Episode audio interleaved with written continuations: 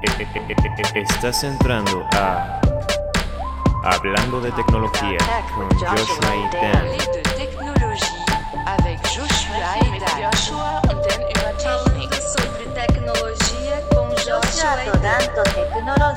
No hay vuelta atrás. Quédate al único podcast con alma de robo. Descubrirás que 2 más 2 es igual a 3. Hola, ¿qué tal? Bienvenidos a esta emisión piloto de Hablando de Tecnología con Joshua y Dan. Este, aquí tenemos con nosotros a Joshua. ¿Qué tal, Joshua? ¿Cómo estás? Hola, ¿qué tal? Estoy muy bien, gracias. ¿Y tú qué tal? Bien, también, gracias.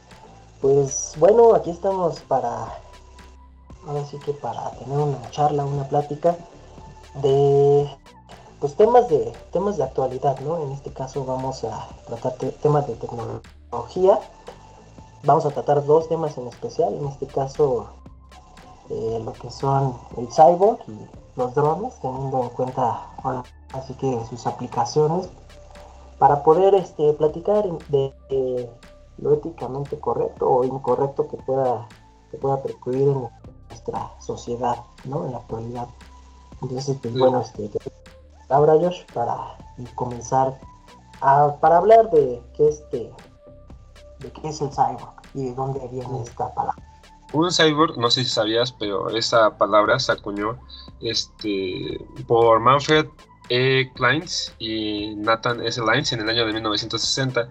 Y ahora esa palabra es un tema que tiene otro significado totalmente diferente al que se dio en 1960, ya que para ese entonces eh, un cyborg significaba que era una capacidad, o bueno, mm, era colocar componentes al ser humano para que pudiera vivir en terrenos extraterrestres o en el espacio.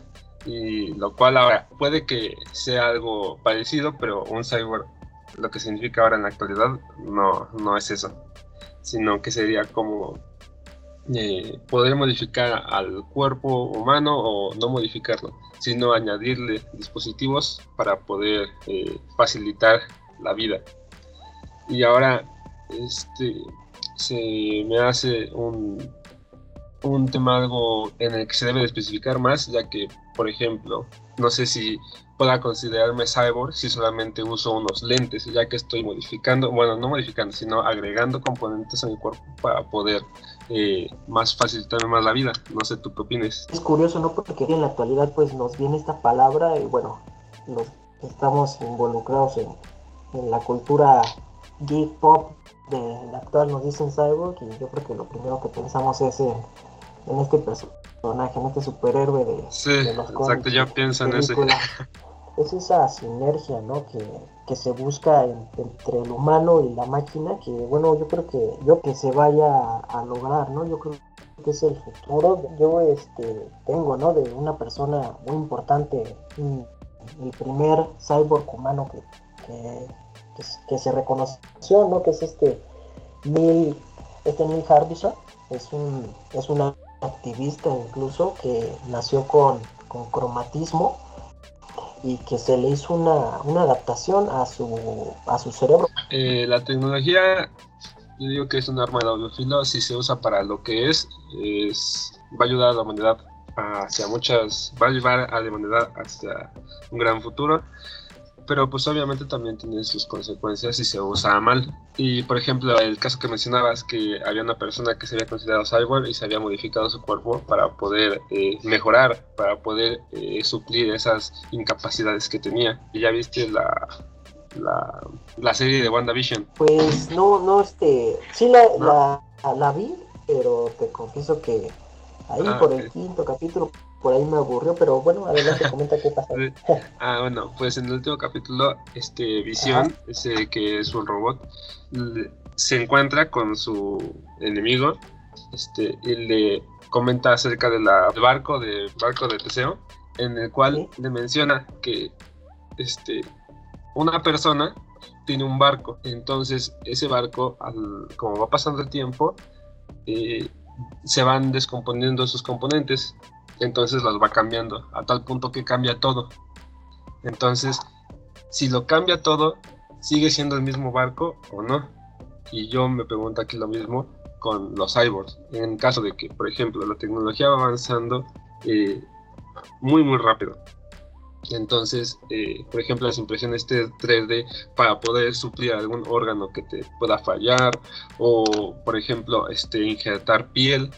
En dado caso de que todo tú falle y todo tú pueda ser reemplazable, ¿crees que siga siendo tú? Pues yo pienso que siempre y cuando sea para, no tanto como, para una mejora para el humano, sino aquellas personas que carecen de, ciertas cosas o de, de alguna discapacidad que puedan tener, más bien dicho, pues yo creo que es muy positivo el, poder implementar algún dispositivo en ellos, ¿no? Pero también yo lo que lo veo desde un punto de vista negativo, pues es esta cuestión de, de la privacidad, ¿no? Porque pues quieras o no los chips y ahora son, pues ya son más avanzados, ¿no? Entonces podría ser que en un futuro pues esto sea un punto negativo hacia tu privacidad, ¿no? No me refiero a que un chip te controle, sino que extraiga mucha información de ti, ¿no?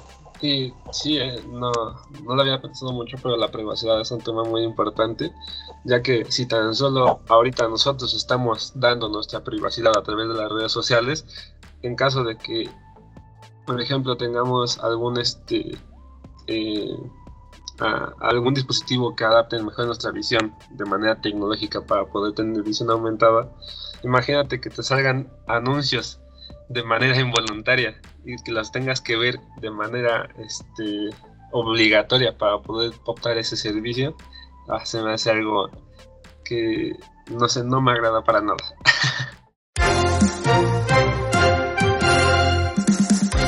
Interrumpimos la transmisión para traerte las siguientes aplicaciones interesantes, creativas o extrañas de las tecnologías de este episodio. Bienvenido a Creatividad Tecnológica. Empezando por tejidos inteligentes que están siendo desarrollados en la Universidad de Stanford, llamados BodyNet, que son una serie de dispositivos inteligentes, pantallas y sensores de red que van implantados sobre tu cuerpo o sobre la ropa. Esto te da una interfaz de acceso a diferentes aplicaciones, algo así como un smartphone directamente sobre tu cuerpo. De hecho, se planea que sea la tecnología que reemplace a los smartphones, haciendo que en el futuro un futuro posible en el que todos terminemos siendo cyborgs. Además, los cyborgs no son exclusivamente humanos, también existen animales cyborgs, principalmente insectos, como puede ser polillas a control remoto. Se logró implantar un chip que manda estímulos directamente sobre las antenas de las polillas, pudiendo controlar su vuelo por un dispositivo externo, como puede ser un control remoto, teniendo demostraciones con éxito hasta 100 metros de distancia. Además, se ha logrado implantar cámaras en escarabajos, microcámaras de 248 miligramos, más, más ligeras que una hoja de papel. Y estas cámaras se pueden conectar a un dispositivo externo mediante conexión Bluetooth, permitiéndote ver todo lo que el escarabajo está viendo. Por último, hablaremos de artistas cyborgs, como puede ser eh, Neil Harbinson, un artista que en 2004 se implantó una antena para poder percibir espectros de luz más allá de la visión humana, como pueden ser los espectros ultravioleta y el espectro infrarrojo, como ondas sonoras.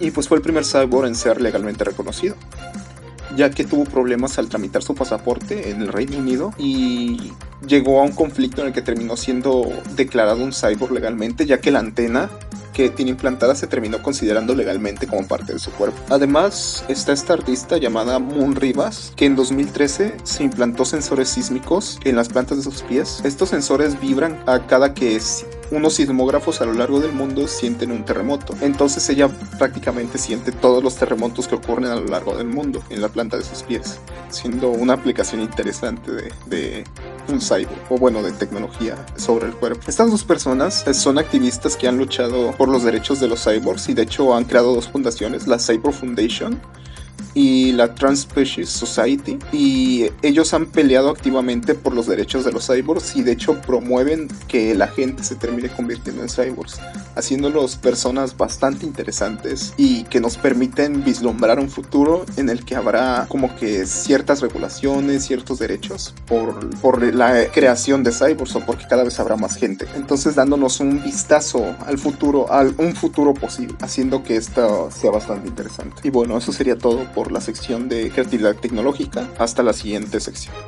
Oye, ¿qué te parece si, si comenzamos hablando de los, de los drones? Un dron, ¿no? Que son pues vehículos no tripulados, ¿no? Que, que ayudan y, y, favorecen en muchas cosas, ¿no? Funcionan tanto como, como, como equipo militar, pues bien se iniciaron, se inició con ello. Y pues también ya forma parte de, del entretenimiento, ¿no? Del entretenimiento que podemos tener ahora. Es este eh, es curioso, ¿no? Lo, los puntos positivos y que son muchos que pueden eh, que pueden favorecer y también los negativos, ¿no? Que en este caso es como, como lo estábamos mencionando con el cyborg. El, el, digamos así ataque a la privacidad, ¿no? Porque pues ya que tienen cámaras y todo esto, pues sí es este, eso se vuelve un tanto peligroso en ese aspecto, ¿no? El, estar tan conectado a, a, tu vida privada, este tipo de dispositivos, no sé qué piensas, Mar. Sí, pues un dron hace 10 años pues era algo muy caro, pero ahora es algo que todos podemos tener acceso, hay de todos tipos, precios y es muy fácil de obtenerlo. Eh, y pues, por ejemplo, si alguien manejara un dron y se pusiera enfrente de tu casa, pues sería yo creo que súper incómodo ya que están invadiendo tu privacidad y no sabes ni siquiera de dónde está viniendo esa señal, ni siquiera sabes cómo poder este, quitar ese dron y pues yo creo que sí es algo que se debe considerar o puedes pensar lo peor. Por ejemplo, si yo vivía en Estados Unidos y veo que un dron se acerca a mi casa, pues no dudarían que a lo mejor puede explotar, porque pues yo he considerado que allá están todos muy locos y pues sí me daría un poco de miedo. Sí, exacto, así, y más porque se iniciaron como eso, ¿no? Como tú dices, como un arma militar y ahorita ya es un arma de privacidad, ¿no? Pero pues cada vez eh, yo creo que no pasándonos y utilizándonos en cierta medida, ¿no? Hemos visto aplicaciones eh, actuales como esos planos que, que, se logran conseguir para tomas de video, ¿no? Que se ve padrísimo, las tomas aéreas que se, que se logran con estos dispositivos.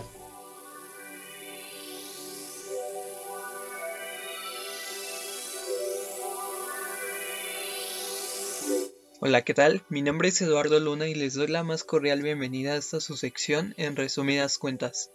Y bueno, como acabamos de escuchar nuestros compañeros Joshua y Dan, hoy decidieron hablar de dos temas bastante controversiales a mi parecer y que pueden llegar a reflejar un poco de lo que es nuestra vida cotidiana, eh, que son los cyborgs y los drones.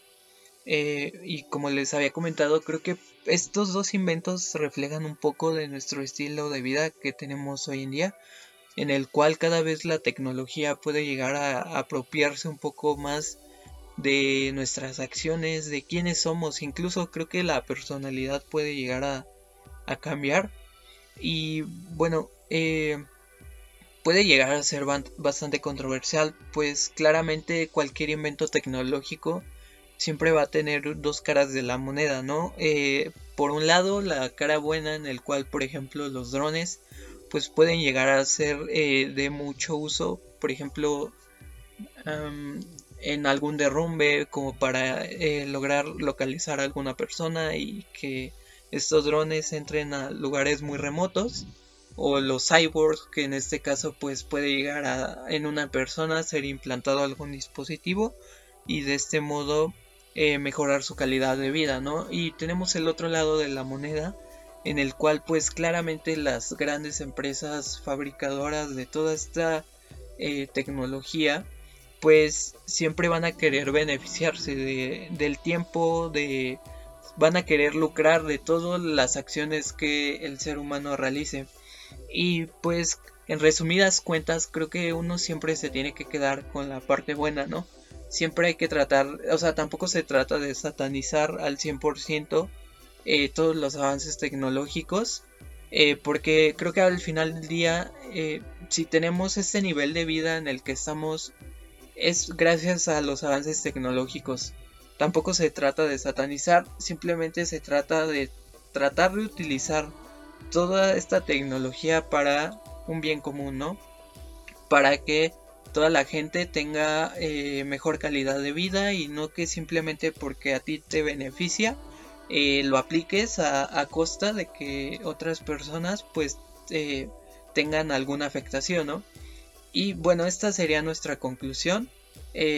muchas gracias por haber escuchado este podcast y esperamos que sigan consumiendo nuestro contenido como ya saben, pueden seguirnos en todas nuestras redes, Facebook, Twitter e Instagram, como Hablando desde Tecnología y nos escuchamos pronto. Muchas gracias. Hemos llegado al final. Te vemos en el espacio vaquero. Un bang y un bye. bye, bye, bye. Hasta la próxima.